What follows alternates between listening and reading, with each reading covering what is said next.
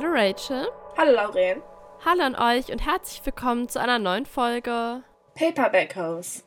Es ist wieder soweit. Wir haben wieder eine Folge, wo wir nur über ein einziges Buch sprechen. Das ist irgendwie sehr selten geworden bei uns in letzter Zeit.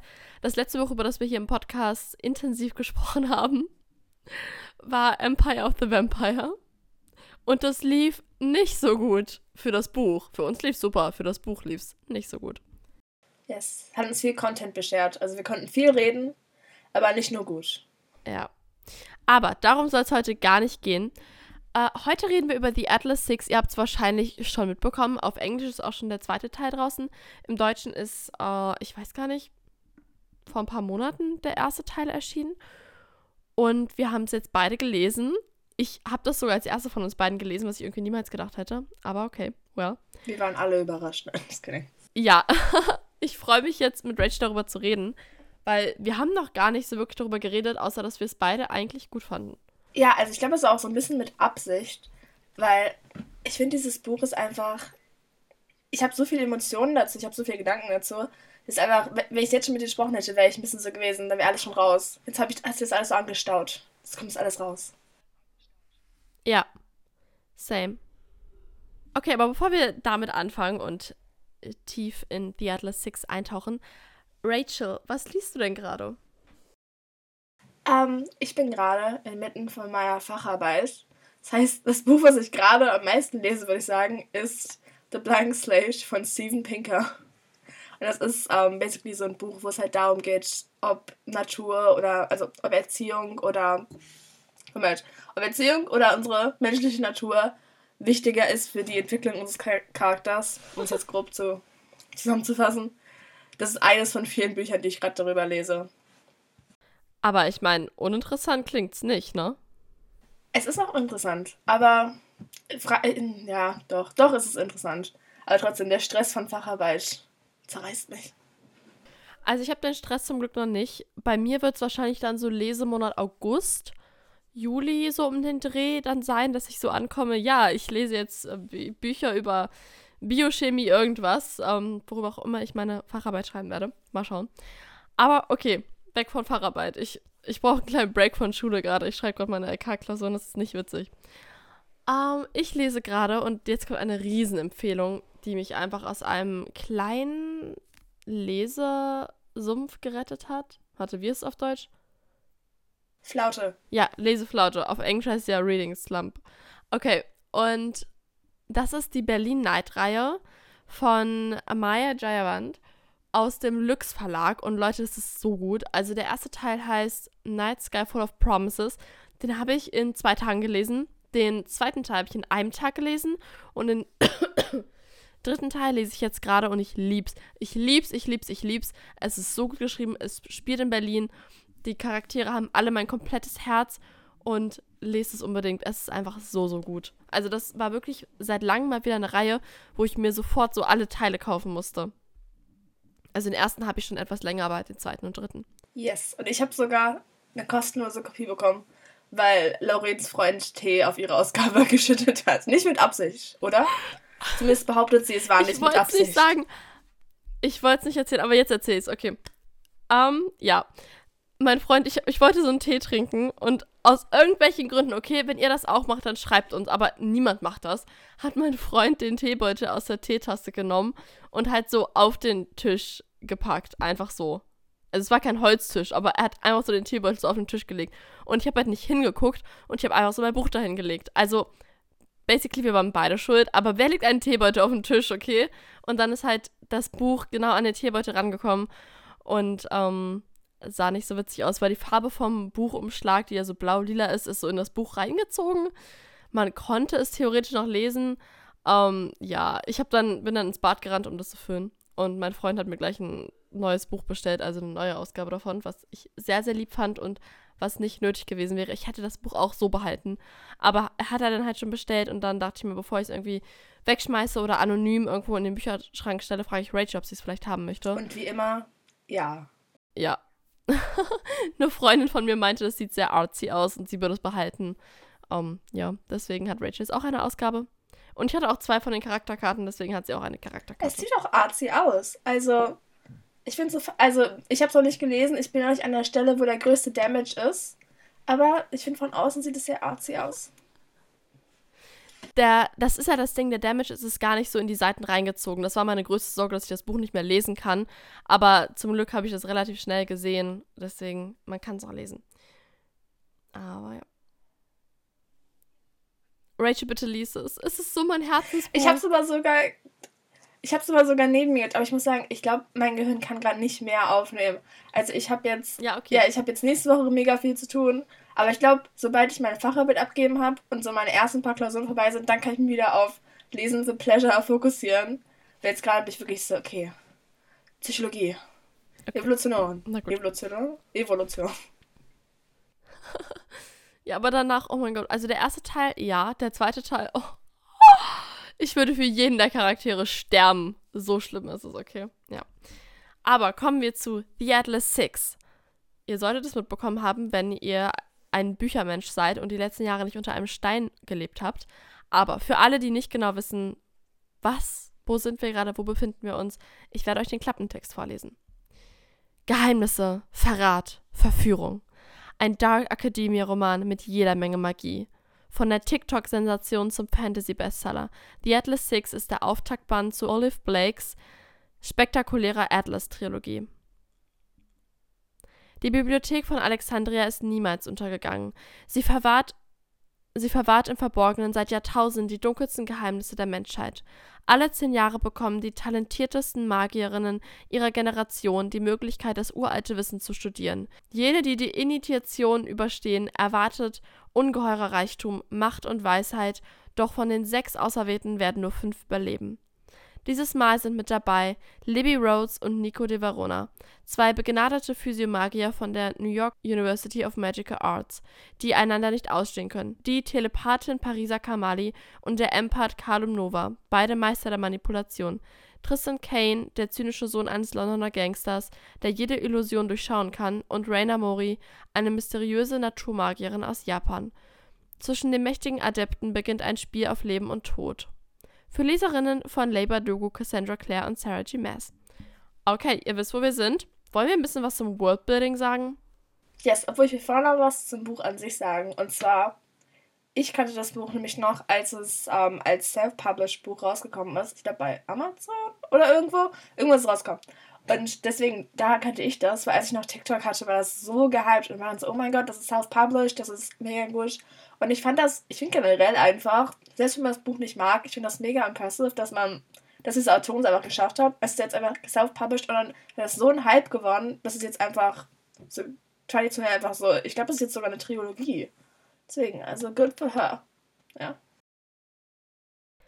Ja, ich weiß. Ich wollte das auch noch erwähnen. Das Buch ist einfach self-published und es gibt ja viele, die irgendwie immer noch Autoren, die self-publishen, so judgen und so, ja, wenn du self-published, liegt das einfach nur daran, dass dein Roman zu schlecht war, dass irgendeine Agentur ihn aufgenommen hat. Wo ich mir denke, absolut nicht. Es gibt einfach zu viele Bücher, als dass Agenturen so jedes, jedes gute Buch der Welt verlegen könnten. Wisst ihr, was ich meine? Deswegen, no judgment. Ähm, mega stark, wenn man das selber verlegt, wenn man da wirklich selber das Geld und die Zeit reinsteckt. Das ist ja auch sehr intensiv, was beides angeht. Und das Buch ist auf jeden Fall muah, eine Meisterleistung. Okay, kommen wir zum Worldbuilding, einfach damit ihr so ein bisschen, ähm, ja, wisst, wo wir uns befinden. Der Spoiler-Teil wird, glaube ich, am Ende kommen. Also erstmal halten wir alles spoilerfrei. Dann äh, werden wir sagen, jetzt ist Spoiler-Teil und ich schreibe es nochmal in die Folgenbeschreibung rein. Also guckt gerne rein, ab wann der Spoiler-Teil ist. Aber jetzt lass uns eintauchen in die Welt. Also, bei The Atlas Six ist es so, das spielt in unserer Welt vielleicht fünf, sechs Jahre in der Zukunft, aber nicht besonders. Und ein Bruchteil der Menschen hat magisches Blut. Und die werden Magier genannt. Oder wenn sie noch ein bisschen stärker sind, Medea. Das Wort kann ich vorher auch nicht, aber ist das eine Wortneuschöpfung von ihr oder hast du das schon mal irgendwo also, gelesen? Also, es ist Medea? kein englisches Wort, soweit, soweit ich weiß. Aber ich könnte mir vorstellen, dass es vielleicht griechisch ist oder sowas. Das stimmt. Das könnte natürlich sein. Und es gibt auch extra Universitäten für Medea, wo die sich halt noch weiterbilden können. Denn Medea und Magie im Generellen spielen eine große Rolle in der Welt, also auch in der Wirtschaft und in der Politik. Und die Alexandrische Gesellschaft, das haben wir ja schon im Klappentext kurz gehört, die wachen über die Bibliothek von Alexandria. und gewähren halt nur ganz bestimmten Leuten Zugang zu dem Wissen. Und das hat halt auch wieder so Auswirkungen auf die Wirtschaft und auf die Politik und so. Und Leute oder Adepten, die halt ähm, in der alexandrischen Gesellschaft aufgenommen wurden, die werden halt eigentlich immer ganz erfolgreiche Politiker oder irgendwelche ähm, großen, mächtigen Leute in der Wirtschaft, in der Weltwirtschaft. Also das hängt da schon sehr eng zusammen. Magie ist nichts irgendwie Verbanntes oder ähm, Verhasstes oder so, sondern etwas Anerkanntes. Obwohl ich nicht genau weiß, wissen alle Menschen, ist das so kom kompletter Common Sense, dass Magie existiert? Also ich hatte das so verstanden, ja. Aber es halt eher, Magie ist halt nicht für alle zugänglich. Ja. Aber es wissen ja, schon alle, klar. dass halt sagen, Magie existiert, weil zum Beispiel, ist jetzt kein richtiger Spoiler, also zum Beispiel Libby wusste ja, also eine der Hauptcharaktere, Libby wusste ja auch erst später, dass sie selbst, sagen, diese Kräfte hat aber sie wusste ja immer, dass es existiert. Stimmt, okay. Ja, okay. Nun ist es aber so, dass, also man dachte halt, oder wir denken ja auch in unserer Welt, dass die Bibliothek von Alexandria, die gab es ja wirklich. Und die hatte halt wirklich sehr, sehr viel Wissen. Und die ist aber abgebrannt. Also jetzt in unserer Welt. Und in dem Buch ist es aber so, die ist damals abgebrannt, aber beabsichtigt. Also die Wächter, sag ich mal, der Bibliothek von Alexandria haben sie abbrennen lassen, nachdem sie das ganze Wissen weggeschafft haben, weil die Bibliothek von Alexandria bedroht wurde durch diejenigen, die damals in der Macht waren. Und die Wächter sozusagen wollten halt das Wissen beschützen. Und jetzt ist es so, dass die Bibliothek immer so wandert von Ort zu Ort und halt sehr exklusiv ist. Nun gibt es aber andere Gesellschaften, gegnerische Gesellschaften, sag ich mal, die äh, fordern, dass es freien Zugang zu diesem Wissen gibt und die arbeiten halt gegen die alexandrische Gesellschaft. Das ist aber schon eine Geheimgesellschaft, also ist jetzt nicht so mega bekannt. Und zu Beginn des Buches lernen wir halt die Charaktere kennen, die wir gleich auch nochmal vorstellen. Und ähm, ja, Atlas, also für die Charaktere ein unbekannter Mann, kommt auf sie zu und bietet ihnen an, dass sie einen Platz haben können in der alexandrischen Gesellschaft um dort eventuell aufgenommen zu werden. Und ja, sehr gute Chancen zu haben auf ein sehr erfolgreiches Leben und Zugang zu sehr viel und sehr exklusivem Wissen zu haben. Und dann liegt es halt in der Hand der Charaktere zu entscheiden, ob sie das machen wollen oder nicht. Und jeder hat da halt so seine eigenen Motive. Yes, also bevor wir irgendwie so in depth reingehen, muss ich sagen, ich glaube, das war gar nicht Atlas, der sie angesprochen hat. Ich glaube, das war Dalton. Mm, -mm. Das war Atlas. Bist du sicher? Das war Atlas. Okay. Ja. Never mind. Ja. Ich will aber sagen, zu diesem generell zu dieser ganzen Secret Society und zu dieser Alexandrian Society, was auch immer. Also ich habe es auf Englisch gelesen, deswegen, wenn ich ein paar Sachen irgendwie anders sage, ist es meine Schuld. Aber okay. Das war so eine Sache. Können wir schon zur Kritik kommen oder wollen wir erstmal über die Charaktere reden. Wenn wir Nein, so. lass erstmal ganz neutral reden. Okay.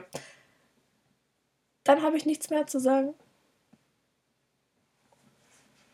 Ähm, ja, wollen wir die Charaktere so abwechselnd vorstellen? Ich fange, glaube ich, mit meiner Lieblingscharakterin an. Mit meinem Lieblingscharakter. Und zwar ist das Libby. Guess Libby what? Okay. Das habe ich auch gar nicht kommen sehen. Surprise, surprise. Und zwar, Libby ist Physikerin und wie man das verstehen kann, ist basically, sie kann halt, also ich habe das so jetzt beschrieben. Ob das jetzt physisch richtig ist, I don't know, ich habe keine Physik mehr abgewählt. Sie kann halt eben so Atome manipulieren und sie kann halt, das kommt auch später im Buch vor, sogar so, oh wie heißen die auf Deutsch? Wurmlöcher? Schwarze Löcher, ja. Schwarze Löcher. Sie kann auch schwarze Löcher kreieren, also so mega komplex und so. Wenn sie so Sachen erklärt, war ich immer so, okay, Physik, yes. Aber an sich, also sie ist so ein bisschen nicht schüchtern, aber sie ist ein bisschen zurückhaltender. Also sie lässt, also sie lässt sich einfacher so, ich würde sagen, sie ist ein bisschen naiv. So, aber halt, wenn sie halt für was einsteht, ist sie so, no, wir müssen es so und so machen und sie ist halt mega schlau. Also generell, was man sagen muss, vor allem sie und der andere Physiker, mega schlau. Also wenn sie so über Sachen geredet haben, war ich so, wow, hm. ich würde sagen, die waren eher so naturwissenschaftlich schlau. Es gab noch andere, die waren eher so philosophisch schlau, aber yes. Libby, Amazing. Ja, ich beschreibe sie nochmal kurz. Also sie ist weiß, sie hat kurzbraune Haare und sie hat so ein Pony. Und ihr Tick ist so, dass sie halt ständig mit diesem Ponysträhnen rumspielt. Auch wenn sie nervös ist und so. Also sie ist immer am Rumfummeln da. und sie hat grüne Augen. Und wie Rachel schon gesagt hat, sie ist Physiomagierin und das hat Rachel, glaube ich, auch schon erwähnt, sie ist die einzige Medäerin in ihrer Familie. Und das wurde halt auch erst sehr spät erkannt. Also das wurde ihr in ihrer Bildung tatsächlich ähm, am Anfang zum Nachteil, weil sie sehr viel aufholen musste. Und sie lässt sich halt sehr schnell verunsichern, ist sehr schüchtern, obwohl sie ja eigentlich mega klug ist und auch mega begabt. Dann stelle ich gleich mal den zweiten Physiomagier vor. Und zwar ist das Nicolas Ferrer de Varons, wie auch immer das ausgesprochen wird. Nico. Er ist auch genau wie ähm, Libby Anfang 20. Er ist in Kuba geboren und hat gebräunte Haut und dunkle Haare und auch dunkle Augen. Und er ist so vom Charakter her, naja, also er kann sehr arrogant und sehr nervig sein, aber auch loyal und kümmernd und wenn er will, auch sehr charmant und zuvorkommend. Er ist so ein kleines Chamäleon, aber im Grunde seines Herzens ist er sehr nett, aber auch sehr ehrgeizig. Er ist genau wie Rachel, genau wie Libby, Physiomagier, aber er kommt aus einem sehr privilegierten Elternhaus und er wusste auch schon immer, dass er Medea ist und hat das halt auch schon immer trainiert. Er hat einen besten Freund, das ist Gideon, und er würde alles tun, um Gideon zu beschützen. Dann als nächstes haben wir underrated, haben wir Vayna, ähm, ich weiß mit Namen, ah, haben wir Vayna Mori. Und sie ist eine Naturalistin, wenn das auch nicht ganz freiwillig ist, just saying. Und, oh, ich werde gerade ein bisschen spoilern. No, never mind, ich habe nichts gesagt. Und sie ist, ich glaube, aus Japan? Ja, sie ist aus Japan.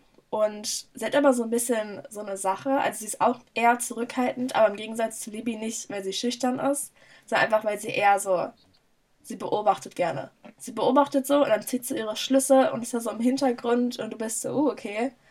Und das war auch eine Sache, was mir aufgefallen ist. Also sie kommt zwar nicht so oft vor, und da werden wir noch mehr drüber reden. Aber so, wenn sie vorkommt, weil sie immer so ein bisschen so, hat sie so eigentlich relativ le viele Leute so durchschaut. Sie so, okay, I see what you're doing. Also, obwohl sie, obwohl sie noch nicht so hart dran gekommen ist, ich kann mir schon vorstellen, so wie sie so beschrieben wurde. Also sie ist auch eine relativ gute Kämpferin. Deswegen, ich kann mir vorstellen, dass sie im nächsten Buch schon ein bisschen stärker dran kommt. Yes. Ich hoffe, dass sie stärker vorkommt. Ähm, ja, sie hasst ja ihre Kräfte, sie will die nicht so einsetzen. Aber was ich halt mega süß fand, ich würde das auch gleich am Anfang sagen, äh, die Pflanzen sprechen halt mit ihr. Und das ist halt so, also ich fand das mega witzig im Buch, weil die nennen sie auch Mutter und so. Und sind immer so, Mutter, Mutter, dürfen wir, dürfen wir. Und ja, also das fand ich richtig süß irgendwie. Und sie interessiert sich aber halt nicht so für ihre Kräfte, sondern eher so für alte Literatur und Mythologie. By the way, also, obwohl das sage ich später. Das sage ich später. Also sie ist halt eher, sie bleibt eher so für sich so ein bisschen mysteriös. Ich fand auch, dass sie zu wenig ähm, POVs hatte in diesem Buch. Also da muss noch mehr kommen. Okay, dann stelle ich jetzt die ähm, nächste weibliche Protagonistin vor. Und zwar ist das Pariser Kamali. Sie ist Ende 20 ungefähr, Telepathin und Iranerin. Kommt aus dem Iran. Sie. Okay, jetzt wird es ein bisschen tricky. Also, sie ist Telepathin. Sie kann so deine Gedanken lesen und mh, hm, nicht wirklich kontrollieren, aber allein, dass sie sie lesen kann, gibt ihr halt irgendwie Macht. Und sie benutzt Sex als Waffe. Also bei sie erklärt das irgendwie so, dass wenn sie mit jemandem schläft und ja, die Person ist in diesem Moment so abgelenkt, dass sie alle Barrieren sozusagen fallen lässt und dadurch kann sie halt dann in den Kopf reingucken und muss sich nicht mehr anstrengen, irgendwelche Barrieren zu umgehen und die Person merkt im Grunde genommen auch nichts davon. Und sie ist sehr eigensinnig, kühl, feminin, selbstbewusst und weiß um ihre Wirkung und sie ist sehr mächtig. Dann als nächstes haben wir Tristan Nachname. Tristan Kane. Okay. Und er ist sowas. Hm, also, man kann halt in diesem Magiesystem auch sich natürlich, wie es sein muss, so ein bisschen verschleiern. Bisschen schöner machen, als man eigentlich ist. Oder anders aussehen lassen. So. Und Tristan ist aber, okay, m der weiß genau, was passiert. Der kann sozusagen diese Illusionen komplett durchschauen. So. Und zu Anfang sagt man deswegen einfach, er kann halt eben nur diese Illusionen durchschauen. Aber so je mehr man liest, desto mehr wird es auch. Also er kann fast schon, er hat fast schon so ähnliche Kräfte wie ähm, Libby und Nico, also ein bisschen in die Physikrichtung. Aber an sich er ist halt, ich finde, er ist irgendwie so von den Leuten, also er ist halt eigentlich nur zu dieser Society dazugekommen, weil er halt mit seinem Leben so gelangweilt war. Weil er war halt, er hatte einfach dieses perfekte so Basic-Leben. Er war verlobt. Er würde halt so eine große, ähm, also die Company von, die Firma von seinem Schwäger übernehmen. Ja, aber er war halt gelangweilt. So, und deswegen, das war halt der einzige Grund, warum er damit gemacht hat. Also ja, vielleicht macht das mein Leben ein bisschen interessanter. Also, ich muss sagen, ich glaube, von all den Charakteren fand ich Tristan eigentlich. Ich weiß nicht, ich mochte ihn nicht am meisten, aber ich fand ihn von allen so am faszinierendsten. Vor allem, weil halt man sich nie ganz sicher war, was er eigentlich weiß und wie weit sich seine Kraft so entwickeln kann. Ja, seine Kraft war wirklich am spannendsten. Aber ich fand ihn immer ein bisschen nervig, um ehrlich zu sein, weil er nie wirklich wusste, wem seine Loyalitäten gelten. Also ich, er war emotional, fand ich auch sehr instabil, vor allem zum Ende hin. Und ich wusste nie wirklich, für wen er sich jetzt so entscheidet. Und das hat mich immer so ein bisschen aufgeregt. Ich dachte mir so, Junge, Junge, entscheide dich einfach, okay? Mach einfach klipp und klar, wen oder was du willst. Und sei nicht immer so ein Fähnchen im Wind. Ja, ich, boah, war mir ein bisschen unsympathisch. Ich mag das immer nicht, wenn, keine Ahnung, Charaktere so sich nicht entscheiden können und nicht klar machen, wofür sie stehen. Okay, der letzte Hauptcharakter ist Callum Nova oder wie sprichst du seinen Vornamen aus? Ich habe äh, Callum. Ja, Callum, okay. Er ist auch Ende 20. Er ist ähm, Empath bzw. Illusionist. Er kann Menschen extrem gut manipulieren und kann auch die Gefühle bzw. Intentionen von anderen Menschen spüren. Ähm, ja. Er ist eher arrogant und abgehoben und sehr extrovertiert. Aber er kann auch charismatisch und charmant sein, wenn er will. Aber basically ist er eigentlich sehr gefühlskalt. Also er legt fast gar keinen Wert auf Freundschaften, nur wenn sie ihm einen Nutzen bringen. Und er ist es gewohnt, seinen Willen zu bekommen, weil er halt auch aus einer reichen Familie kommt. Ja. Ich habe jetzt noch. Das waren schon die sechs, oder? Ja, das waren die sechs, aber wir haben ja noch Ezra, Atlas und Dalton. Okay. Dann mache ich mit Ezra weiter. Und zwar, Ezra ist. Ezra ist da. Ezra ist Libbys Freund. Jetzt, ja, Ezra ist Libbys Freund. Und wir finden nicht zu viel über ihn am Anfang raus. Also, er ist da, er ist ein bisschen so dieser typische Boyfriend, wo Libby ist okay, ich muss gehen und mich finden. Und er ist so, okay. Aber er hat, er hat ein paar Überraschungen. Also, ihr werdet überrascht sein. Ihr werdet ihn nicht kommen sehen. Ich habe ihn nicht kommen sehen. Yes. Ich, ich will nicht mehr sagen, ohne zu spoilern, weil alles, was ich gerade im Kopf habe, bin ich so. ich weiß, was passiert, aber ihr nicht. Hast du noch eine bessere, noch weniger spoilerfreie Zusammenfassung von Ezra? Ähm, um, nein. Nein. Machen wir weiter mit uh, Dalton Ellery. Er ist Anfang 30, Animateur. Und ich kann euch nicht genau sagen, was das bedeutet, um ehrlich zu sein. Also er kann irgendwie ähm, so eine Art, er kann Manipulationen erschaffen, aber die können auch halt so einen ganzen Raum zu, zum Beispiel füllen. Er kann so ganze Szenerien und sowas erschaffen. Er ist Mitglied der Alexandrischen Gesellschaft und er ist quasi aus dem letzten Durchlauf. Also er war vor den sechs, die jetzt Adepten sind, war er Adept und er hat es geschafft und ist jetzt Mitglied und fungiert jetzt als eine Art Lehrer und Mentor für die sechs. Er bleibt aber lieber für sich, ist mysteriös, still, ruhig, bedacht. Aber er hat ein Fable für Paris und irgendwas stimmt mit ihm nicht. Ich will noch nicht zu viel verraten, aber irgendwas ist merkwürdig, was Paris. Parissa. Nicht Paris. Ich glaube, ich habe das sogar, als ich gelesen habe, ständig gedacht. Ich habe ständig so Paris gedacht statt Parissa. Okay. Parissa entdeckt, dass irgendwas an ihm nicht ganz richtig ist. Und irgendwas verfolgt ihn eventuell. Aber gut. Speaking of verfolgt, kommen wir zum Mann selbst, der alles, der alles angefangen hat. Der Atlas von den Atlas 6. Was mich auch ein bisschen aufregt, dass sein Name im Titel steht. Aber da kommen wir später zu, okay? Und zwar ist das Atlas Blakely. Ja, Atlas Blakely. Nein. Doch? Ja? Heißt du mit Nachnamen Blake? Ja, Atlas okay. Blakely. Ich war gerade echt so. Deswegen, ich war gerade echt so, wait a minute, das ist auch der, eigentlich so ein Teil vom Nachnamen von der Autorin. Das ist mir in dem Moment gerade klar geworden. Aber okay. Wir machen weiter. So, und Atlas ist schon ein bisschen älter. Also, ich, ich glaube, er wird als in seinen 40ern, 50ern beschrieben. Und er ist sagen so der, ich will nicht sagen Anführer, aber er ist halt auch so eine Art Lehrer, so eine Art Mentor, aber er taucht halt eher so occasionally auf. Also er kommt manchmal, er gibt so ein paar Hinweise, ist so ein bisschen mysteriös und er ist eben auch der, der halt alle einlädt in diese Society. Nicht Dorten, wie ich dachte. Also er ist ein bisschen so das mysteriöse Oberhaupt. Ja, im Deutschen wird er Kurator benannt. Hm. Ja, das, das ergibt Sinn. Und er ist halt so sehr klug, sehr gerissen und Libby beschreibt ihn mal als stilvoll und sehr britisch, was auch immer das heißen mag.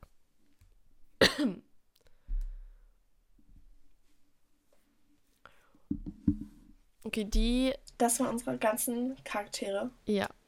Und die entscheiden sich auch alle, dann dorthin zu kommen. Das sollte jetzt kein absolut großer Spoiler sein. Ich meine, ja, klar, sie entschließen sich dazu, ähm, der Gesellschaft beizutreten. Und sie haben dann sehr viel Unterricht. Äh, da geht es dann um philosophische Themen, aber auch um physikalische Themen, wie zum Beispiel das Konstrukt der Zeit. Und da, ja, arbeiten sie halt auch mit ihrer Magie und ich will nicht so viel spoilern, aber machen sehr, sehr coole Sachen, die die Wissenschaft heute quasi als Durchbruch bezeichnen würde.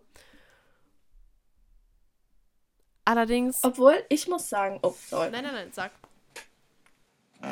Obwohl ich muss sagen, zum Unterricht, das wollte ich vorhin schon erwähnen, ich finde, das ist gar nicht das, was mich überzeugt hat. Also wenn es, sagen, eher nur nach dem Unterricht gegangen wäre, dann wäre ich so gewesen, das Buch gefällt mir gar nicht. Also für mich waren diese Charaktere eher das, was mich so überzeugt hat, weil auch, okay, das hat so ein bisschen was mit dem Magiesystem zu tun, weil ich finde, wir wurden da so ein bisschen, also man wird da so ein bisschen reingeschmissen. Also nur, ich will so ein bisschen eine Warnung für alle jetzt haben, die das jetzt noch lesen. Wenn's, wenn wir anfangen, gibt es gleich am Anfang so eine Szene, wo halt viel Magie vorkommt. So. Und ich war halt überrascht, weil ich hatte angenommen, weil das halt nicht richtig erklärt wurde, ich hatte angenommen, dass dann jeder seine eigene Spezialität hat. Also Physiker, Empath, Telepath, so. Aber auf einmal können die dann doch so irgendwie Sachen, so Feuerbälle werfen und die können irgendwie so Leute zurückschleudern und die haben auf einmal so viel mehr Kräfte, als ich dachte. Und ich war so, okay. Es wird aber nie richtig erklärt, woher das kommt. Also auf einmal können sie so andere Types von, ähm, andere Arten von, oh mein Gott, wie heißt das denn? Von Zaubersprüchen, ich nenne sie mal Zaubersprüche, von Zaubersprüchen produzieren. Und da war ich so, okay, ich dachte, da hat jeder seine Spezialität und das war's. Anscheinend doch nicht. Also deswegen, das hat mich so ein bisschen aus dem Konzept gebracht, weil ich finde, man wird da so reingeworfen und man kriegt da nicht so viel richtig mit. So. Und dann jetzt zurück zu meinem ursprünglichen Punkt, zu diesen Lessons oder zu diesen Unterrichtsstunden. Wieder mal gemerkt, ich habe das Buch auf Englisch gelesen.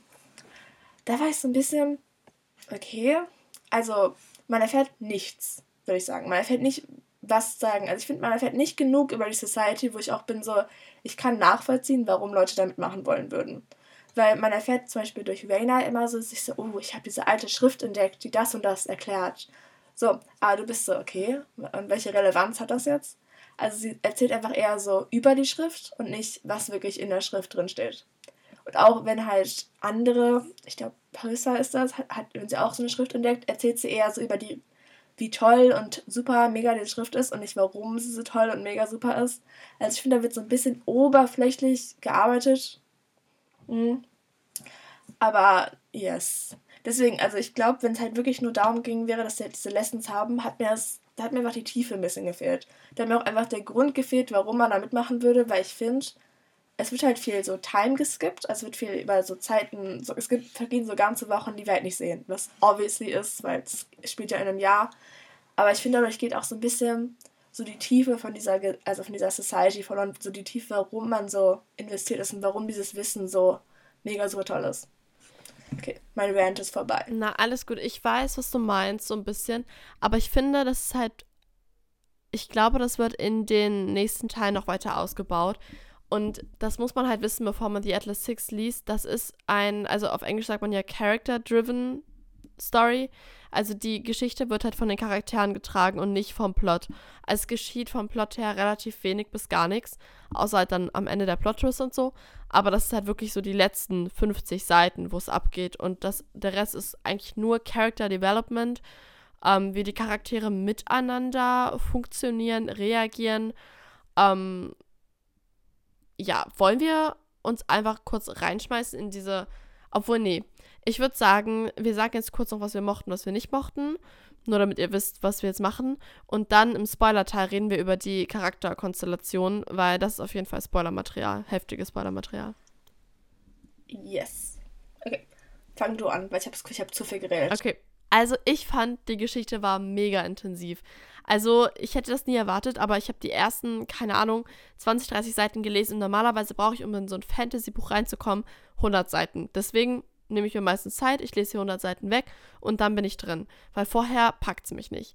Hier die ersten 20 Seiten, ich war komplett drin. Es war, als hätte aus dem Buch so eine Kralle rausgeschossen, hätte mich so gepackt und reingesogen. Also wie bei Harry Potter im dritten Teil, dieses Buch, weißt du, was Hagrid da in seinen Unterricht mitschleppt, dieses Monsterbuch. So hat sich dieses Buch angefühlt, als hätte es mich so aufgefressen. Die Geschichte war so gut von den Charakteren getragen. Ich fand das überhaupt nicht schlimm obwohl ich eigentlich schon meistens Plot brauche. Aber die Charaktere waren so spannend. Jeder einzelne war so spannend geschrieben.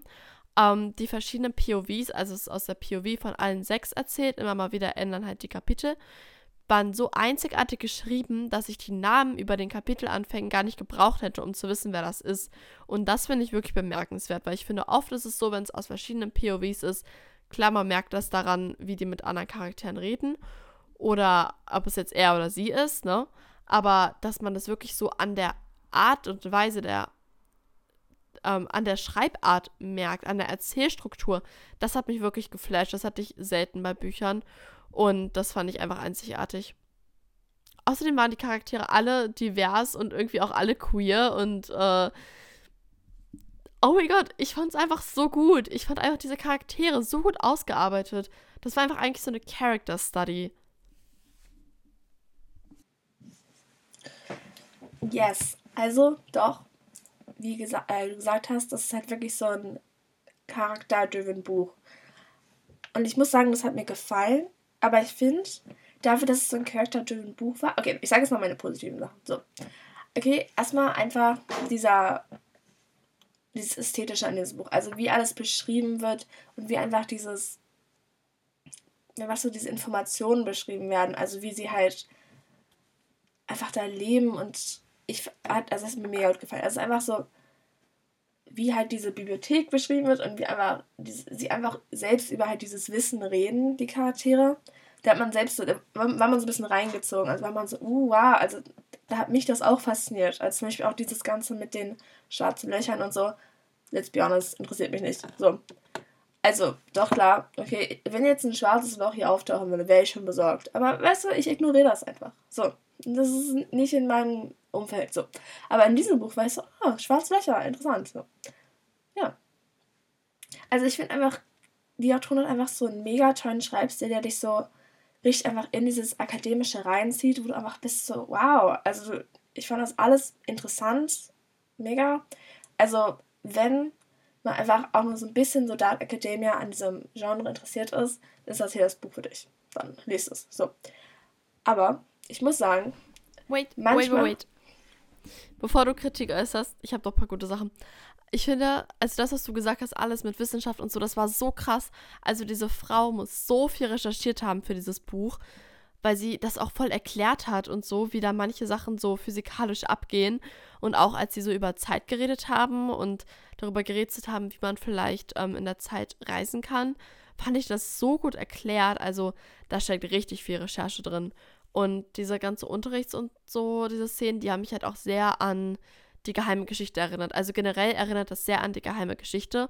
Aber jetzt nicht so im Sinne von, oh, sie hat das voll abgekupfert, sondern, also wie ich persönlich finde, das ist die geheime Geschichte nur in gut, weil ich fand, die geheime Geschichte hat sich ziemlich gezogen und ich fand es auch stellenweise sehr trocken und langweilig, was vielleicht auch daran liegt, dass es vor 30 Jahren geschrieben wurde. Aber das ist jetzt so ein modernes, die geheime Geschichte mit einem echten Magie-Twist, sag ich mal. Also, ja.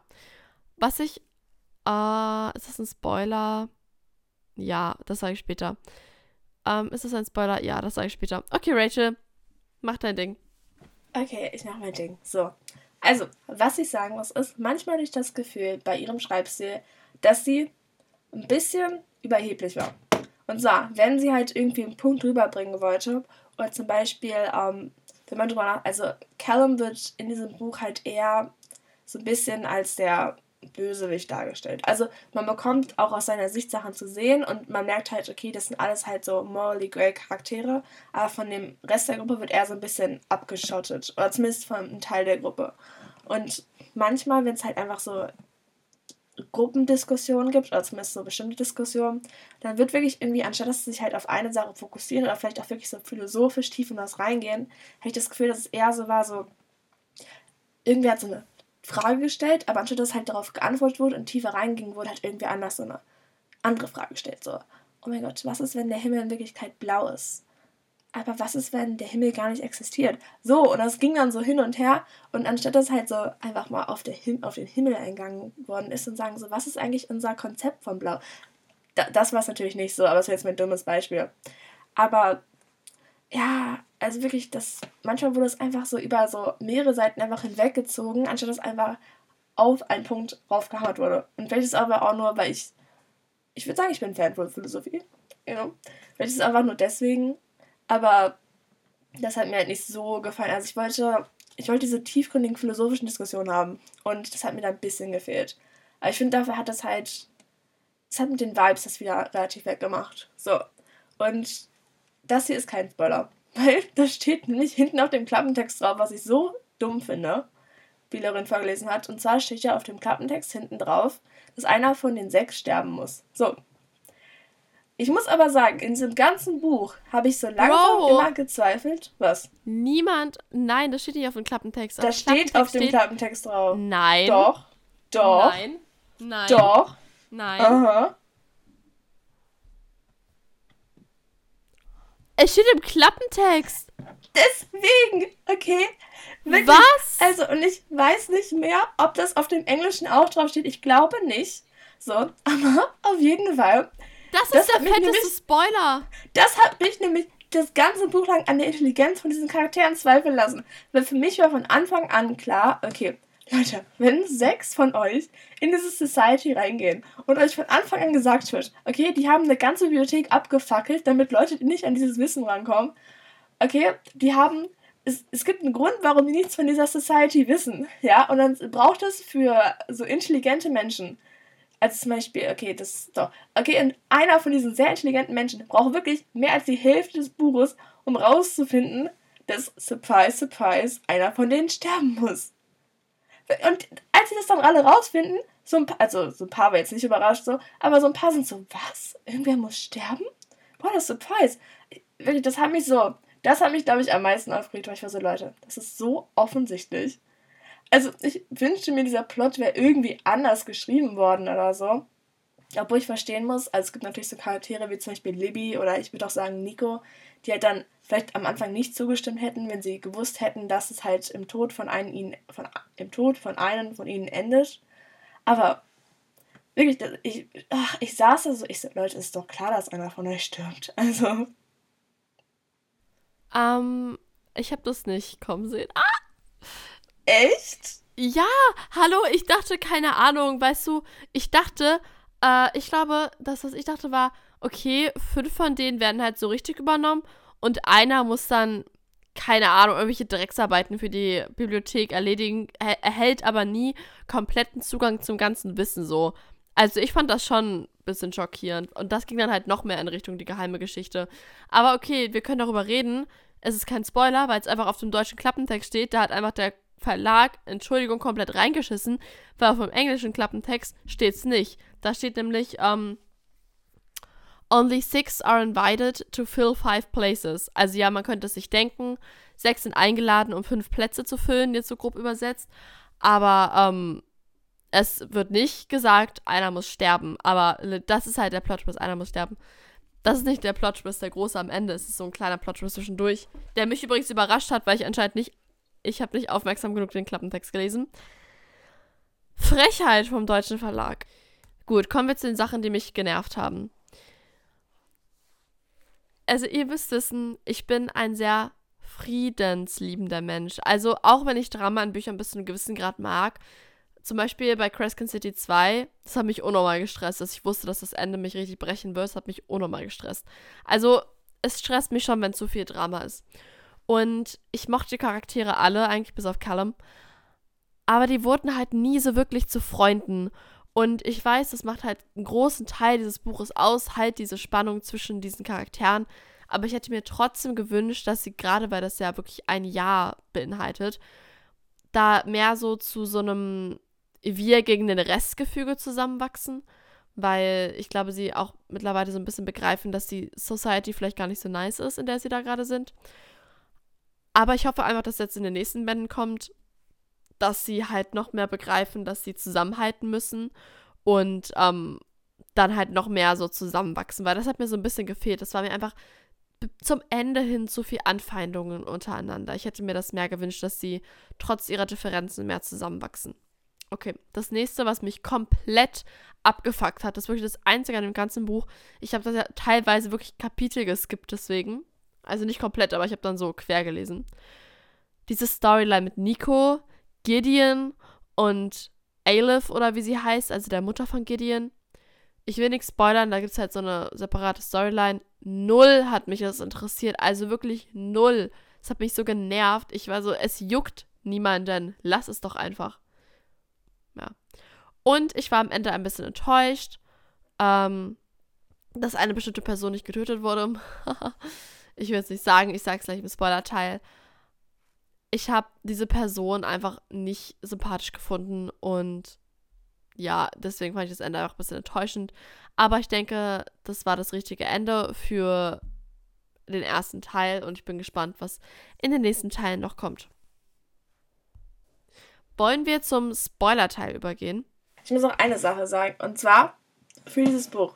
Ich muss sagen, dass dieses Buch repräsentiert wirklich alle. Also, wenn du sozusagen, du hast es so gelesen und du warst so, uh, diese zwei Charaktere könnten vielleicht zusammenkommen, die sind eigentlich voll süß, so. Und dann kommen sie zusammen. Also jetzt nicht so offensichtlich, aber wirklich so alles, was passieren könnte, was jetzt so Romance oder auch einfach nur so Partnerschaften, sag ich mal so, oder Alliances angehen könnte, passiert. Du bist so, du so, ha, vielleicht kommen die beiden zusammen und dann so, bam, und du bist so, hm, die beiden haben miteinander geredet. So fünf Seiten später so, oh wow, okay. Die haben wirklich miteinander geredet. Deswegen, also was so Romances oder zumindest so Flinks angeht, da hat dieses Buch mehr als genug. True. Um, ja, was soll ich dazu sagen? Ich würde sagen, ab hier beginnt jetzt die Spoiler-Section. Äh, wir werden jetzt ein bisschen genauer darauf eingehen, wie die Charaktere zueinander stehen, wie die Beziehungen so sind zwischen den Charakteren, aber auch, wie wir die Plotpoints fanden. Und auf Ezra werden wir ein bisschen genauer eingehen. Ich will mit einem Punkt anfangen, den ich gerade nicht sagen konnte, weil es ein Spoiler war. Und zwar, was ich richtig geliebt habe, war dieses Duell zwischen Parisa und Callum. Wo die halt so der Meinung sind, okay, ich bin äh, Empath, ich bin, äh, oh, was ist sie? Ein Telepathin. Telepathin ja. und du bist, ja, ich bin Telepathin, du bist Empath, lass mal ein Duell starten. Und da machen die das und alle, als äh, Callum an der Reihe ist, denken alle, dass er Parisa gebrochen hat und ähm, er der Stärkere ist und so. Und dann, bam, auf einmal Illusion gebrochen. Parisa hat alle getäuscht. Sie hat einfach so eine Illusion im Nikos Kopf stattfinden lassen und alle quasi an diesen Ort geschickt. Und das fand ich so krass. Es hat so nochmal gezeigt, wie stark sie eigentlich wirklich ist.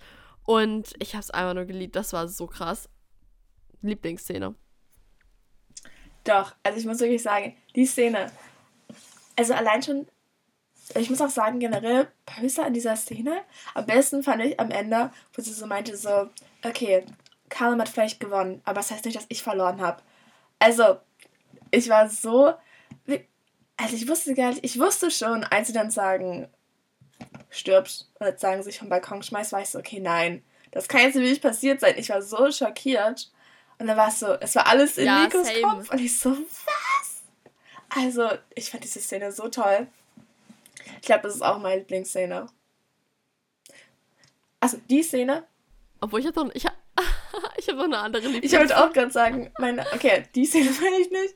Aber meine andere Lieblingsszene ist die, wo wir sozusagen rausfinden, dass, also wo Tristan gerade so dieses, ich sag mal so Reality Walking macht, obwohl er so gerade so mit seinen so seinen Kräften so ein bisschen experimentiert. Auf einmal kommt so, also er steht da irgendwie und auf einmal kommt da so ein Typ vorbei und du bist so, was?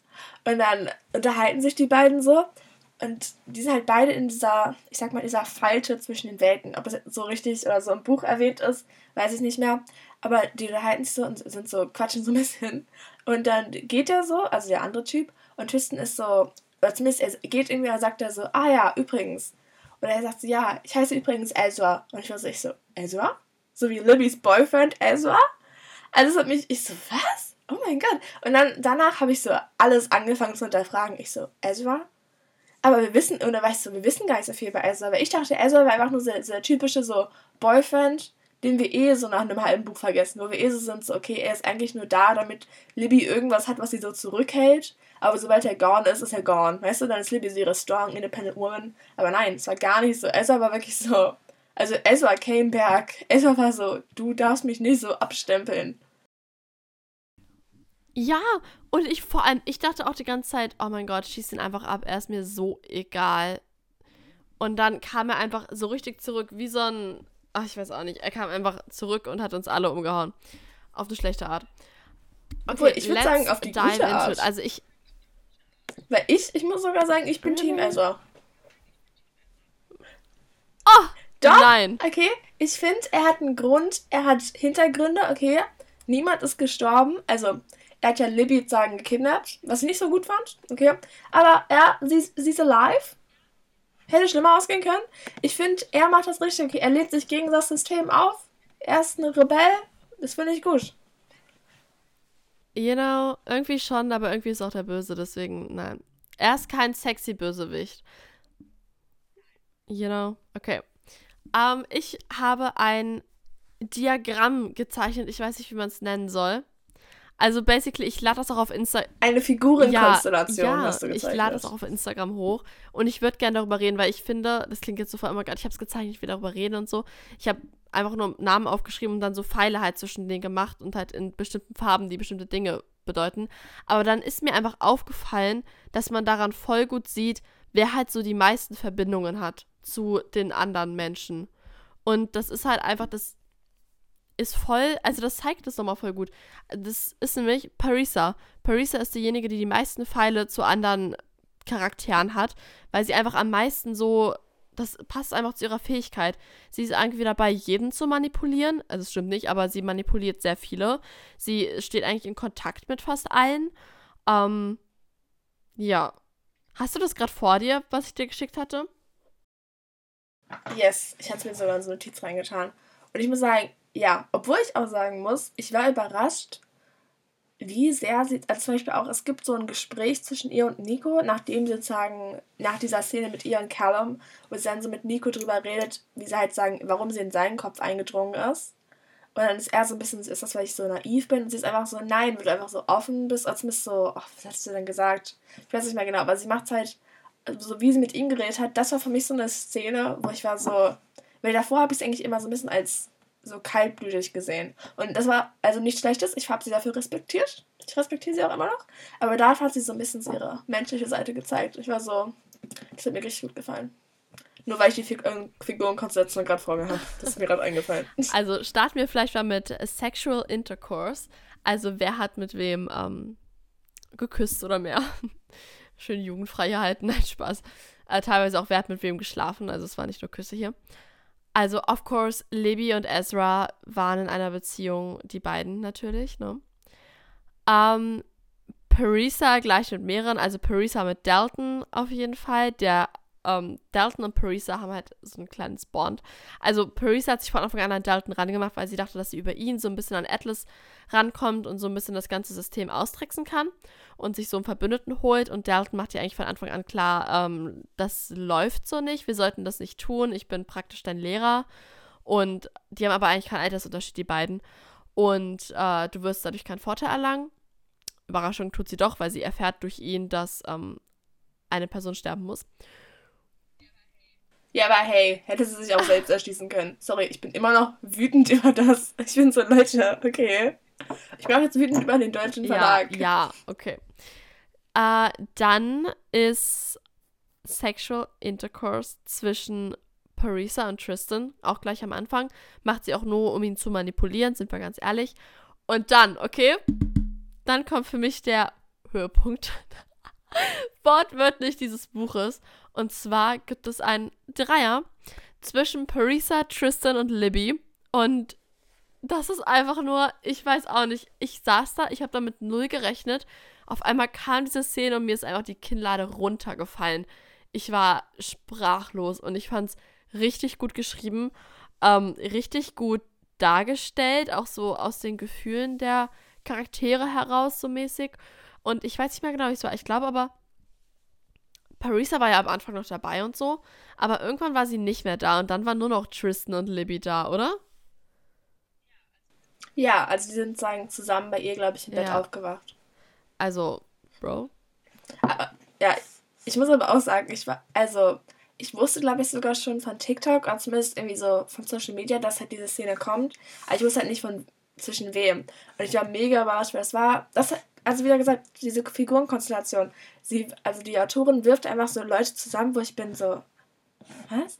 Also so, allein schon einfach so die kleinste Idee hast, dass vielleicht irgendwer zusammenkommen könnte, ist sie so, yes. Du bist so, wer, wer hat irgendein romantisches Interesse? Sie ist so, yes. Obwohl ich sogar sagen muss, wegen romantischem Interesse, ich bin mir nicht mehr sicher, aber ich meine irgendwo gelesen zu haben, dass ähm, Raina, glaube ich, asexuell ja, das wollte ich auch die ganze Zeit sagen. Raina ist. Deswegen, weil ich glaube, das hat mich vorhin vergessen. Ja, ich hätte sogar aromantisch gelesen, also beides, weil sie hat halt wirklich, ich sehe das hier auch in meinem Diagramm, haha, sie hat zu keinem sexuellen Kontakt, sie hat zu keinem romantische Beziehungen oder romantische Gefühle. Speaking of romantische Gefühle. Also, der meiste, der hier mit romantischen Gefühlen zu bombardiert wird, ist wieder Parisa, weil gefühlt alle einen Crush auf sie haben. Also Dalton hat einen Crush auf sie, weil er sich einfach ihrer Macht nicht entziehen kann, sag ich mal. Nico hat einen Crush auf sie, weil sie einfach hot ist. Und Tristan hat einen Crush auf sie, weil sie hot ist und weil Parisa Tristan halt auch manipuliert und mit Sex und so. Ne? Das haben wir ja gerade schon gesagt. Aber es gibt auch romantische Gefühle zwischen Libby und Tristan. Dann am Anfang gibt es so eine Szene, wo die so kämpfen müssen gegen Einbrecher. Und da kämpfen Libby und Tristan zusammen, weil Tristan kann eine Illusion durchschauen. Und er sagt ihr dann quasi, die Person ist eine Illusion, du musst dahin schießen. Und dann feuert sie ihre Magie in die Richtung. Und da, da knistert es schon zwischen den beiden. Ich habe es gespürt und ab dem Moment habe ich die beiden geschippt. Aber dazu gleich mehr. Yes, aber ich dachte auch ursprünglich, weil ich glaube, das habe ich auch irgendwo gelesen, ich dachte auch ursprünglich, dass äh, Nico und Libby so mein Couple werden. Weil ich hatte das irgendwo gesehen und ich so, ah ja, natürlich, so Enemies to Lovers mäßig. Ich lag falsch. Okay, ich schipp die gar nicht. Also ich schipp die als so Freunde, also so ja. Enemies to Freunde. Aber ich muss sagen, ich schipp Nico halt mehr mit allem anderen. Ich würde ihn sogar, ich würde ihn sogar mehr mit Gideon chippen als mit Libby. Okay. Ich finde, die beiden müssen einmal Sex haben, damit es raus ist. Ich habe das Gefühl, das ist einfach so eine Energy zwischen denen. Das ist so angespannt, you know? Also ich habe mir hier einen Pfeil zwischen den beiden aufgemalt in helllila, der nur zwischen den beiden ist. Da habe ich hingeschrieben Seelenverwandte. Weil das ist das Gefühl, was ich habe. Die können nicht ohne einander. Manch, meistens können sie auch nicht miteinander. Deswegen ist hier auch ein grüner Pfeil, der für Hass steht. Weil sie sich halt irgendwie auch wegen dieser ganzen Rivalitätsgeschichte hassen. Aber sie sind einfach Seelenverwandte. Sie brauchen einander. Aber ich habe trotzdem das Gefühl, sie müssten es einfach rauslassen. Weil da ist so viel Spannung und manchmal echt so ein Knistern zwischen den beiden, dass ich einfach möchte, dass sie es einmal rauslassen und dann Freunde sind und dann kann Nico mit wem auch immer er will zusammenkommen. I don't fucking care. Libby kann mit Tristan zusammenkommen und dann ist alles gut. Aber Nico hat auch romantische Gefühle für Raina am Anfang. Also erst schon so ein bisschen in die Richtung. Von ihr kommt es halt null, also zero, wirklich gar nichts. Aber von ihm schon so ein bisschen. Aber ich denke, das wird sich auflösen. Doch, also ich hatte es am Anfang auch ein bisschen, weil sie halt auch, sie kämpfen sozusagen, also nicht kämpfen, sondern sie üben sozusagen das Kämpfe zusammen. Und da war ich immer so, ja, aber ich habe das dann auch irgendwie so, am Anfang war ich noch so, ah, aber ich habe es auch eher sagen in so einer freundschaftliche oder so Partner, partnermäßige Beziehung abdriften sehen. Deswegen. Ich will mal nochmal zu Rainer sagen. Können wir nochmal so über die einzelnen Charaktere reden? Und ich habe ich hab sogar extra zu Rainer und Nico jetzt auch Sachen aufgeschrieben. Und zwar einmal, das ist mir aufgefallen. Und zwar, Nico wird ja, also es wird ja irgendwann später erwähnt, ich glaube, als Callum mit Tristan sagen in ihrem, in ihrem Gespräch, wo Tristan ihn, glaube ich, umbringen soll, als sie darüber irgendwie reden, kommen sie auf Nico zu sprechen. Und dann meint äh, Callum irgendwie zu Tristan so, ja, Nico ist in Wirklichkeit ein, ähm, ein Shapeshifter, also ein, der kann seine Gestalt, seine Gestalt verändern. So. Und immer wenn er halt, weil wenn er halt mit Gideon redet, geht er halt auf diese Traumebene, wenn ich das richtig verstanden habe. Und dabei verwandelt er sich halt in einen, uh, in einen Vogel, ich glaube in einen, einen Adler, wenn ich das richtig erinnere. So. Und das fand ich war so ein bisschen so ein Plot-Twist, weil das wird halt vorher, egal wann sie halt wenn es halt erwähnt wird, weil es wird auch erwähnt, dass Nico halt dieses äh, Traumwandeln macht, wird es halt nie erwähnt. Auch nicht aus Nikos Point of View. Und es hatte mich halt verwirrt, weil ich war so, okay, es muss ja irgendwelche Anzeichen gegeben haben. So. Und deswegen, ich glaube, dieses Buch hätte vielleicht nochmal überarbeitet werden müssen. Oder zumindest diese eine Szene hätte überarbeitet werden müssen.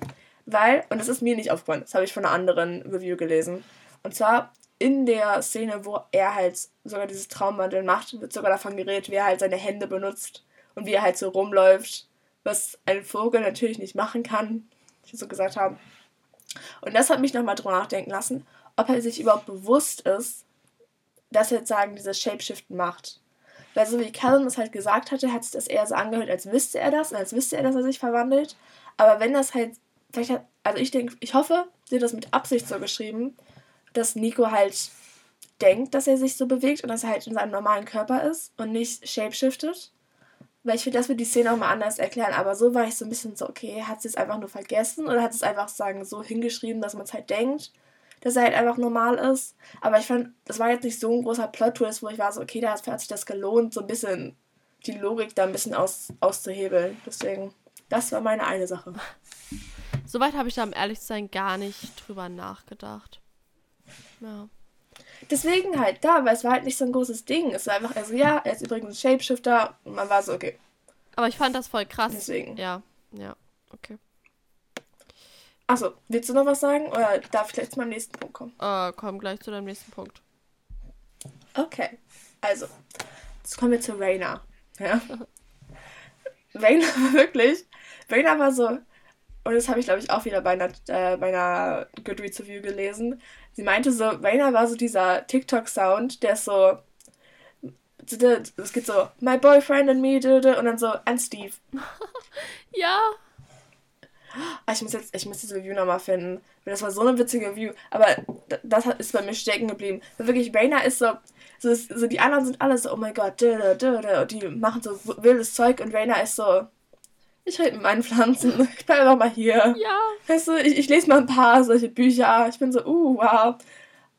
Man erfährt gefühlt gar nichts über sie. Man erfährt ihre Motive nicht richtig. Also man erfährt vielleicht, okay, sie hat das Interesse an diesem Wissen.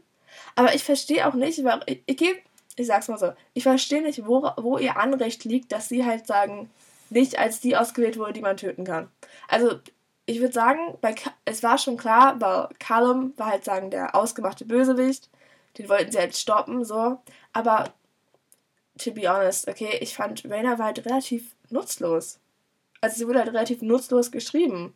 Also sie wird halt als diese Batterie, sagen, ein bisschen beschrieben, aber selbst das, deswegen, ich finde, sie wird halt einfach gar nicht richtig ausgen ausgenutzt, hört sich falsch an. Aber ich hoffe halt, dass das mit Absicht irgendwie so geschrieben wurde, dass sie vielleicht irgendwie so irgendwelche so geheimen, so geheime irgendwie, irgendwas hat, dass irgendwas hat, wo sie was halt noch nicht verraten werden konnte oder verraten worden durfte. Weil sonst, ich halt die ganze Zeit so, ich so, okay, wenn es halt danach geht, wen ich am uninteressantesten finde, dann bringt Reina doch einfach um. Das war kalt von mir, aber es musste so sein. Ja, aber da kommen wir schon zu Allianzen, weil die haben halt so Allianzen untereinander abgeschlossen, um sich halt gegenseitig sozusagen abzusichern. Und zwar hatte Reina halt mit Nico diese Allianz, weil sie halt schon so am Anfang mit äh, ihm trainiert hat und so. Und Nico ja mit Libby, of course, irgendwie, weil die sich halt schon von früher kannten. Haben wir das jemals gesagt? Die kannten sich von früher, die haben zusammen studiert und waren da halt so Rivalen quasi. Und dadurch hatte Raina quasi dann auch eine Allianz mit Libby. Also das war quasi so eine Dreiecksgeschichte. Libby hatte aber irgendwie auch so eine halbe Allianz mit Tristan, weil die halt auch ab und zu ziemlich viel getalkt haben und auch Sex hatten und halt Gefühle füreinander entwickelt haben. Tristan hatte aber halt auch irgendwie eine Allianz mit Parisa, weil die beiden sich halt auch gut verstanden haben. Parisa ihn aber auch gehörig manipuliert hat. Und Tristan hatte aber auch eine Allianz mit Callum. Und Callum hat ihn aber bis aufs Letzte manipuliert. Also wirklich richtig schlimm, was Tristan irgendwann auch gecheckt hat. Ähm, trotzdem haben sich zwischen Tristan und Callum auch Gefühle entwickelt. Was es halt für Tristan am Ende wahnsinnig schwierig gemacht hat. Also ihr merkt, alle hatten irgendwie Allianzen miteinander, weshalb es halt am Ende sehr schwierig war, jemanden auszusuchen, den sie töten wollen. Sie haben sich dann letztendlich für Callum entschieden, äh, weil davor das ist, passiert ist mit Parisa und Callum dachte halt, er hätte Parisa in dem Moment wirklich umgebracht. Das hat ihn nicht gejuckt. Er wusste nicht, dass Parisa ja alle hinters Licht geführt hat. Und deswegen dachten die anderen halt, wenn er einen von uns so eiskalt umbringen kann, dann können wir auch wir ihn so eiskalt umbringen. Spoiler, Spoiler. Es ist nicht passiert. Also Tristan hat es nicht geschafft und Libby wurde entführt. Also waren nur noch fünf übrig und das Ritual wurde durchgezogen und die übrigen fünf sind jetzt Mitglieder. Das war das so kurz in der Zusammenfassung. dabei wollte ich Weil eigentlich nur die haben und waren so, okay. Ja, dabei wollte ich eigentlich nur die Verbindungen erklären. Ich würde ganz gerne noch kurz auf Hass eingehen, weil es gab wirklich Charaktere, die sich so gehasst haben. Das fand ich auch mega interessant. Es gab so Charaktere, die so weil ich will nur gesagt haben, ich habe das Gefühl, so manche Charaktere haben relativ wenig interagiert. Und auch, dass das halt so ausgestretcht wurde über das ganze Jahr hinweg und dass manchmal halt so einfach Wochen gefehlt haben, weil man immer so ein bisschen so, okay, ich kann verstehen, warum diese Charaktere diese Verbindung haben, aber vor allem so dieser Hass, fand ich, war zum Beispiel, du erwähnst das ja gleich, dieser Hass war manchmal ein bisschen so basierend auf so einfach so diesen kleinen bisschen Stereotypen vom Anfang. Ja. Also, Parisa und Raina können sich nicht leiden. Ich glaube, weil die beiden einfach zu verschieden sind. Ich glaube, wenn sie ein bisschen offener füreinander wären, könnten sie sich besser leiden, aber sind halt wirklich so verschieden und äh, leben auf so unterschiedliche Arten, dass sie sich nicht wirklich leiden können. Libby und Callum. Ich glaube, das ist. Oh, sorry. Libby und Callum können. Kann ich kurz was dazu sagen? Zu Parisa und Dings ja. und Rainer? Ich glaube, das ist aber nicht eher, weil sie so verschieden sind, sondern weil sie schon noch diese eine Ähnlichkeit haben. Dass sie halt sehr starke Rainer, Frauen sind, ja. Naja, ich würde eher sagen, das ist ja klar, obviously. So, Girlboss. Aber ich würde sagen, Raina ist halt so dieses Zurückhaltende, aber da beobachtet sie halt trotzdem noch alles. Also sie hat immer alles im Blick, würde ich sagen. Von den wenigen Einblicken, die wir bekommen haben, hat immer alles im Blick. Und sie nimmt das halt so von außen, sozusagen so von innen wahr und sie nimmt das alles wahr, aber sie lässt es halt sich nicht so ansehen. So, aber Parisa ist halt eher so, sie nimmt das alles wahr, sie ist auch so eine, aber keine Beobachterin, sondern sie interagiert halt mehr und sie ist, lässt sich da halt dominant durch. Und Raina ist halt eher so ein bisschen passiv. Und diese beiden Ansichten, die sie halt haben, passt halt nicht überein. Also ich würde sagen, eher dieses, was sie gemeinsam haben, ist das, was sie so ein bisschen zum Hass antreibt. Ja, aber sie sind ja trotzdem sehr verschieden. Ja, ja, das auch, obviously. Libby und Callum hassen sich auch. Also Libby kann Callum nicht leiden, weil er einfach ein eiskaltes Arschloch ist die meiste Zeit. Und Callum kann Libby nicht leiden, weil sie halt so süß ist und naiv und leicht verunsichert und so. Und das findet er halt super nervig. Äh, voll das Arschloch. Wie. Also ich kann Libby nur recht geben in ihrer Ansicht. Raina und Callum. Ich glaube, Callum hat gar nicht so eine krasse Meinung über Raina, aber Raina kann Callum auch nicht leiden. Obviously. Und Parisa kann Callum nicht leiden. Sie hasst ihn. Also sie hasst ihn wirklich richtig. Wegen einer Sache, die am Anfang passiert ist.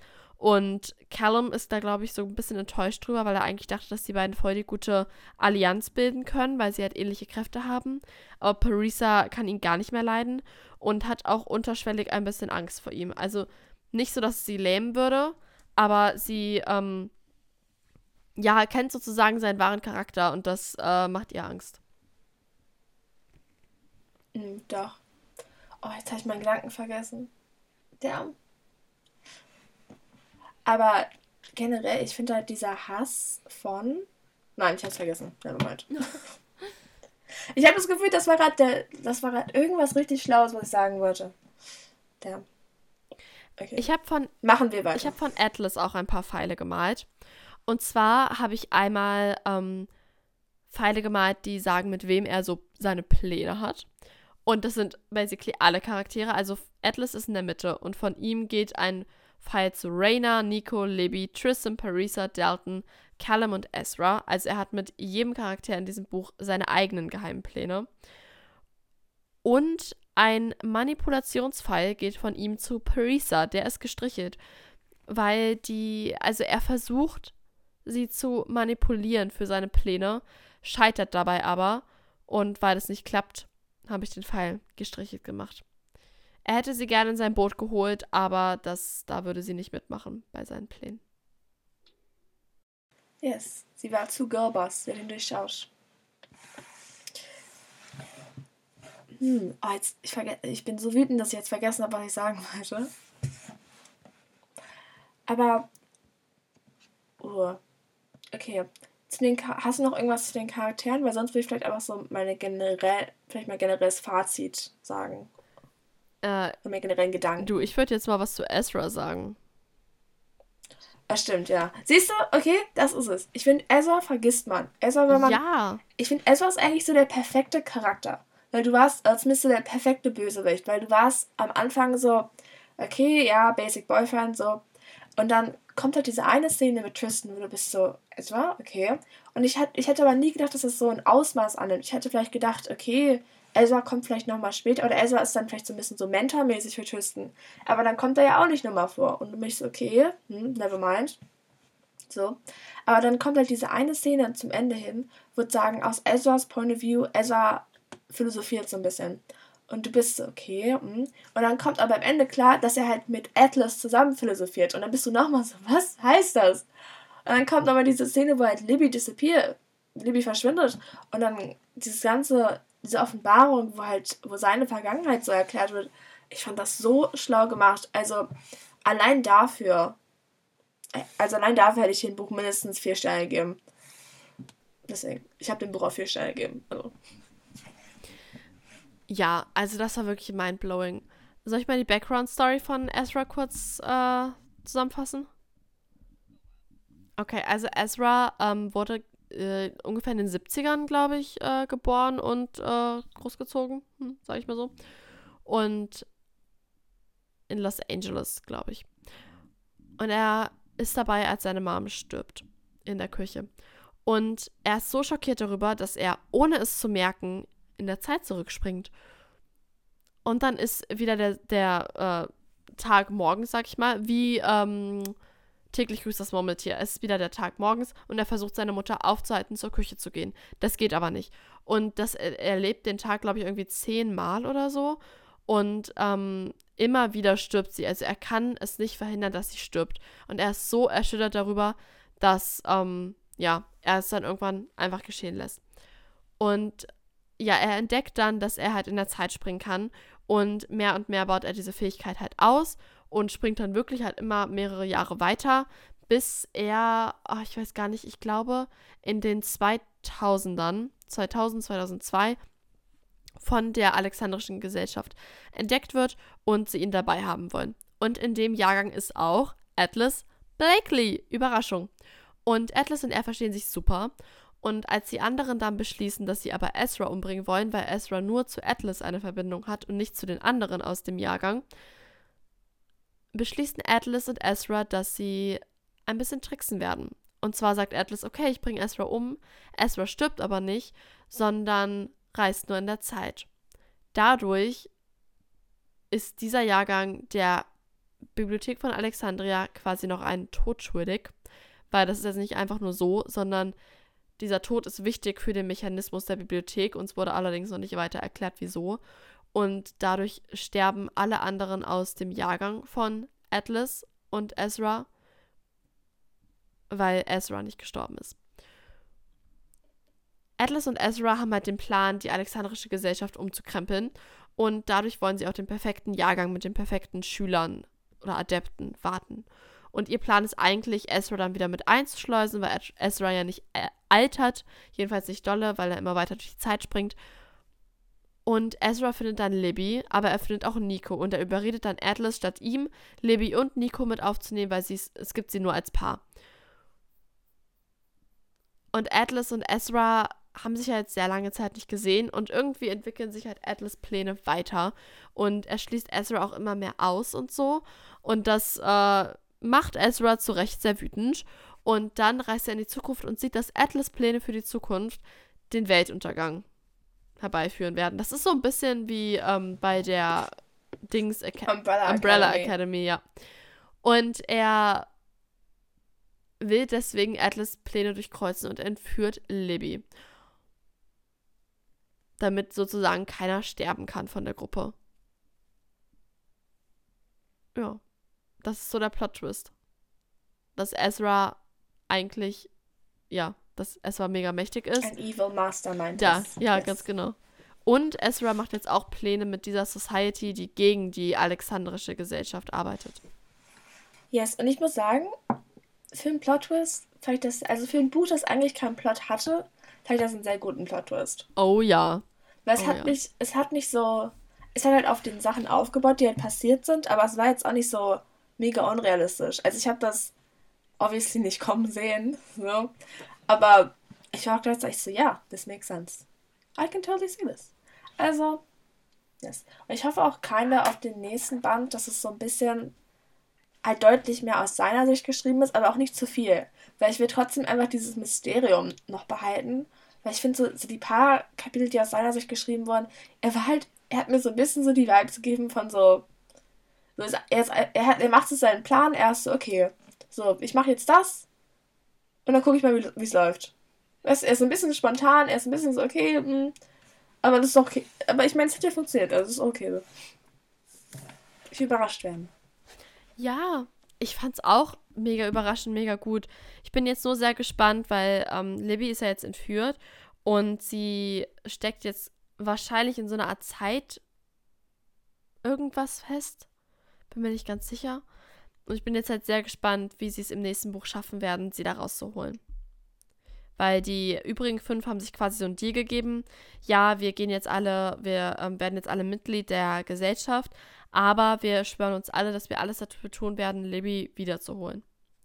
Haben wir alle Charaktere. Oh, wir, haben, wir haben noch Dalton, aber um jetzt sein, Dalton interessiert eh keinen. No, just kidding. Obwohl ich will ich, jetzt, weil ich mich so schlecht fühle, dass ich ihn so beleidigt habe. Dalton, okay, war für mich so, so der hilflose Beist, äh, Bystander. Er war so, okay, nein, tut das nicht. Und dann haben alle genau das getan, was er, was er meinte. So, nein, nein. Aber ich schippe ihn schon ein bisschen mit Purser. Weißt du, er ist so hilflos, sie ist so hilfsbereit. Also, obviously nicht hilfsbereit, aber you know what I mean? Ich finde halt, ähm, ich schipp die beiden auch. Ich glaube, Dalton hat ein unfassbar schlimmes Geheimnis. Also irgendwas muss richtig krank da abgegangen sein in seinem Jahrgang, weil davon wird er ja so verfolgt. Ich glaube, Atlas hat sein Gedächtnis geändert. Irgendwas in seinem Jahrgang ist richtig schief gegangen. Oder er hat irgendwas erfahren, was er nicht wissen durfte. Atlas hat sein Gedächtnis geändert und das ist das halt, was Parisa an ihm so komisch findet. Was sie da halt immer wieder so leicht sieht und dann taucht Atlas auf und ist so raus aus seinen Gedanken mäßig.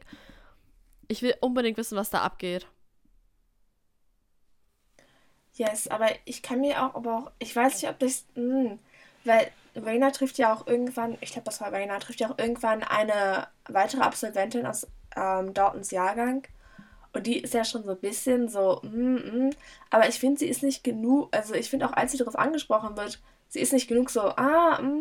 Also ich kann mir vielleicht vorstellen, dass der gesamte Jahrgang von Dalton vielleicht so verändert, also so verändert wurde und nicht nur er. Weil sie ist ja, Ja, also die andere Absolventin ist auch so ein bisschen so, ah, Ja, oder halt, dass Dalton, nachdem der Jahrgang quasi weg ist, noch irgendwas Schlimmes erfahren gesehen hat, whatever, was Atlas irgendwie getan hat. Also da muss irgendwas Schlimmes sein. Hm. Something happened. Ja. Ich finde übrigens, dass Callum und Tristan rummachen sollten. Sie sollten so einen One-Night-Stand haben. Und Hatten dann schon One Night sollte. Nein. Weil ich, ich fand, es war immer so, als das im Englischen wurde es immer so ein bisschen so ambivalent. Nee, nee, ein bisschen. Es war so ein bisschen, hm, vielleicht haben sie es gemacht, vielleicht haben sie es nicht gemacht. Ich fand, es wurde, ein bisschen so beschrieben. Also im Deutschen kann ich mich jetzt nicht daran erinnern. Ich möchte gerne, dass sie so einen One-Night-Stand haben und dass Tristan ihn dann für immer abhakt und Callum sich so ein bisschen benutzt vorkommt. Das wäre alles, was ich in meinem Leben brauche. Und Callum braucht mal ein bisschen Karma. Ja. Ich glaube, ich habe tatsächlich fast keine Gedanken mehr, die ich mit euch teilen möchte bezüglich The Atlas Six. Ich auch nicht mehr. Wollen wir vielleicht zu unserem Schlussfazit kommen, oder zumindest zu unseren Schlussgedanken kommen? Okay, dann, also, alles in allem. Ich muss sagen, hat mir dieses Buch sehr gut gefallen. Also, obwohl ich halt so ein bisschen immer ab und zu war so, okay, dieses Magiesystem wird mir auch nicht gut genug erklärt. Weil ich habe gerne so ein bisschen die Basics. Ich habe gerne einfach so dieses A, B und C und dann kann ich auch D verstehen, so. Aber ich kann auch verstehen, dieses Buch basiert halt sehr darauf, dass die Charaktere halt einfach miteinander interagieren und miteinander sozusagen wachsen. Also kann ich das vergeben, so. Dafür, dass die Charaktere aber so der Fokuspunkt sind, hat mir halt einfach diese Interaktion manchmal ein bisschen gefehlt. Also zum Beispiel auch so generell so Gruppeninteraktion. Also weil ich mich erinnern kann, es gab nie so, es gab glaube ich ein paar Gruppenszenen, aber man macht nicht genug, wo ich war so, okay, ich kann auch verstehen, warum die jetzt zum Beispiel am Ende sich dazu entschieden haben, dass sie Libby ähm, alle zusammen retten wollen. Also für mich war es eher dieser Gruppenzwang und nicht wirklich dieses, dass alle auch wirklich waren so, okay, ja, das ist das jetzt nicht das Richtige, also das persönlich Richtige zu tun, so. Aber ich werde auf jeden Fall den zweiten Band lesen. Wenn mir der wieder, also ich finde einfach allein schon für ihren Schreibstil kann man es lesen. Weil sie schreibt einfach so, so leicht distanziert. Aber ich finde, das hilft irgendwie noch mehr, um in diese Charaktere so mehr reinfühlen zu können.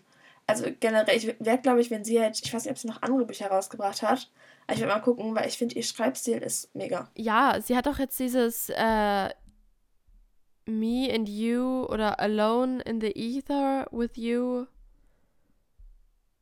Das ist doch auch von ihr. Alone with You in the Ether. Ich guck ja. gerade mal. Hast du davon nee. nicht gehört? Von dem hier? Ich kann. Das ist so klein, ich kann das nicht sehen. Sorry. Warte, ich guck gerade. Guck mal, Alone with You in the. Auf Deutsch heißt es Ether. Aber, you know, keine Ahnung, wie man das auf Englisch ausspricht. Aber das soll so richtig heftig sein. Aber anyways, zu meinem Fazit. Mega Buch, mega Worldbuilding, mega Storyline. Das ist einfach für mich Dark Academia. Wenn ihr die geheime Geschichte gemocht habt, dann ähm, lest dieses Buch. Auf jeden Fall, es wird euch hundertprozentig dann gefallen. Oh mein Gott. Sorry, ich habe gerade die Autorin gegoogelt und ich dachte die ganze Zeit, ihr Name ist Olivia Blake. Ihr Name ist einfach Olivie Blake. Olivie? Ja, also L äh, O, nee, O-L-I-V und dann nicht A, sondern I-E am Ende. Ja, ich weiß. Ich habe, glaube ich, die ganze Zeit Olivia Blake gesagt. Ich habe, glaube ich, immer so Olive Blake gesagt. Wir freuen uns auf jeden Fall auf den zweiten und auf den dritten Teil und werden auf jeden Fall auch wieder Folgen dazu machen. Und einfach eine große Leseempfehlung für diese Bücher oder für den ersten Teil, den zweiten haben wir noch nicht gelesen, aussprechen. Schreibt uns gerne, was ihr darüber denkt. Dann bis zum nächsten Mal. Bis zum nächsten Mal. Ciao. Ciao.